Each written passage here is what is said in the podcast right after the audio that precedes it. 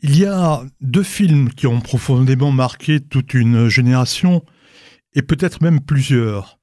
Deux films qui sont sortis à quelques années d'intervalle. Ces deux productions ont un point commun, c'est la destinée du peuple juif. En 1956 aux États-Unis, puis en 1958 en France, des millions de spectateurs sont allés voir les Dix Commandements, réalisés par Cécile B. 2000. Faut-il le rappeler, cette superproduction est consacrée à Moïse, à l'exode des Hébreux, fuyant l'Égypte pour gagner la terre promise. Et il y a un autre film, Exodus, qui a été inspiré du roman de Léon Uris, réalisé par Otto Preminger avec Paul Newman dans le rôle principal. Il sort aux États-Unis en 1960, puis en France en 1961. Ce long métrage raconte l'itinéraire rempli d'embûches de 4600 rescapés de la Shoah qui tentent de gagner eux aussi Eretz Israël, et ce à bord d'un bateau baptisé, pas du tout hasard, Exodus.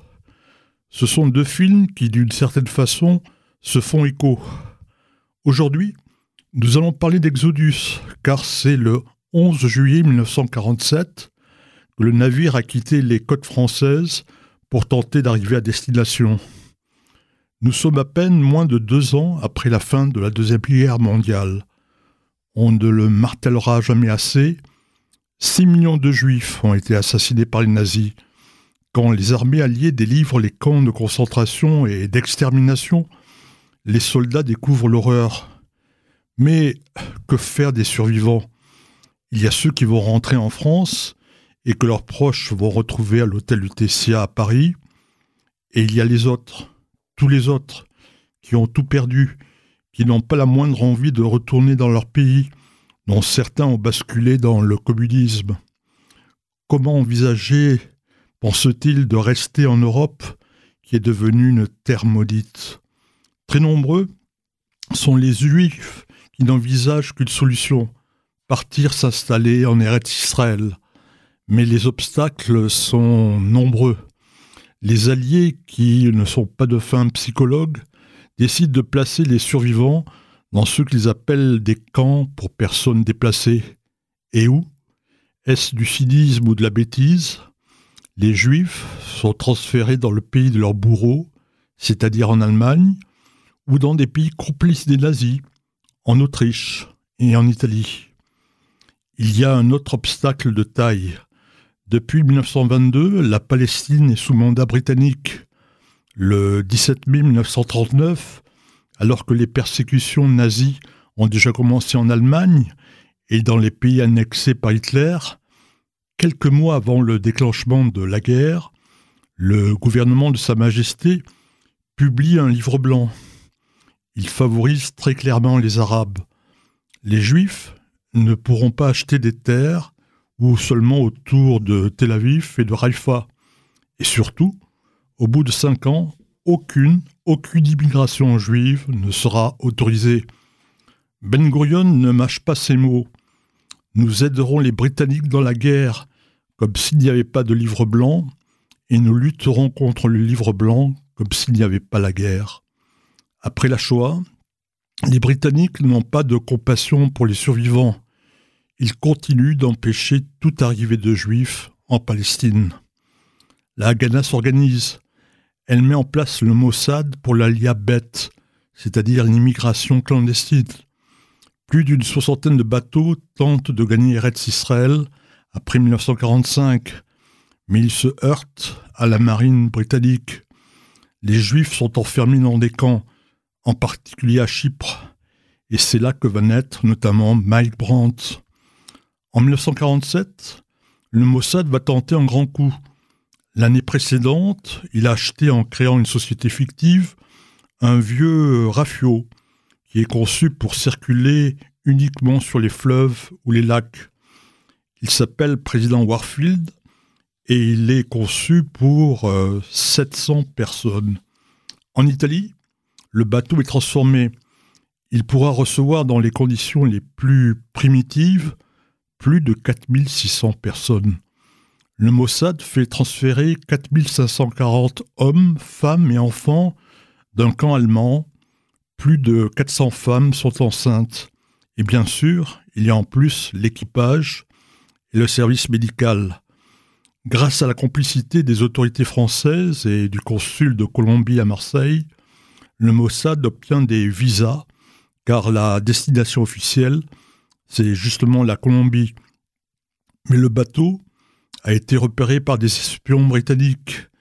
Il y a urgence.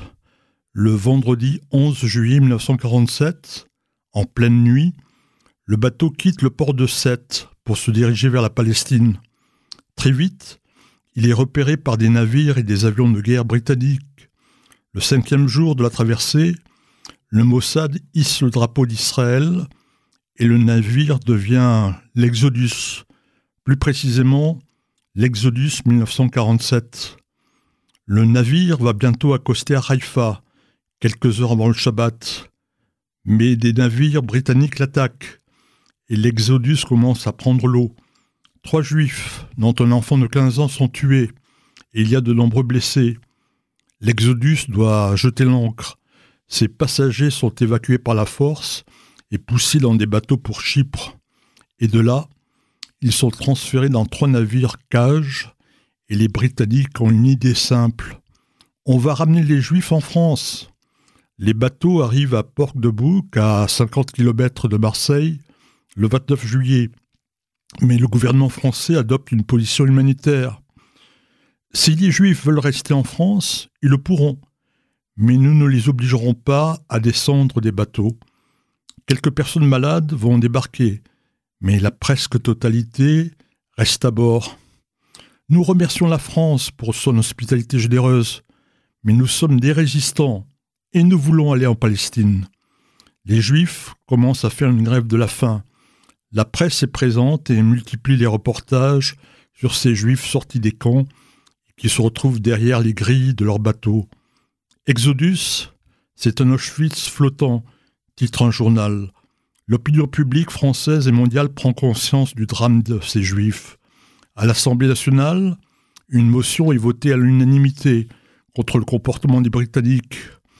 Devant la résistance des Juifs et le soutien de la France, les Britanniques décident de partir du port de Bouc le 23 août.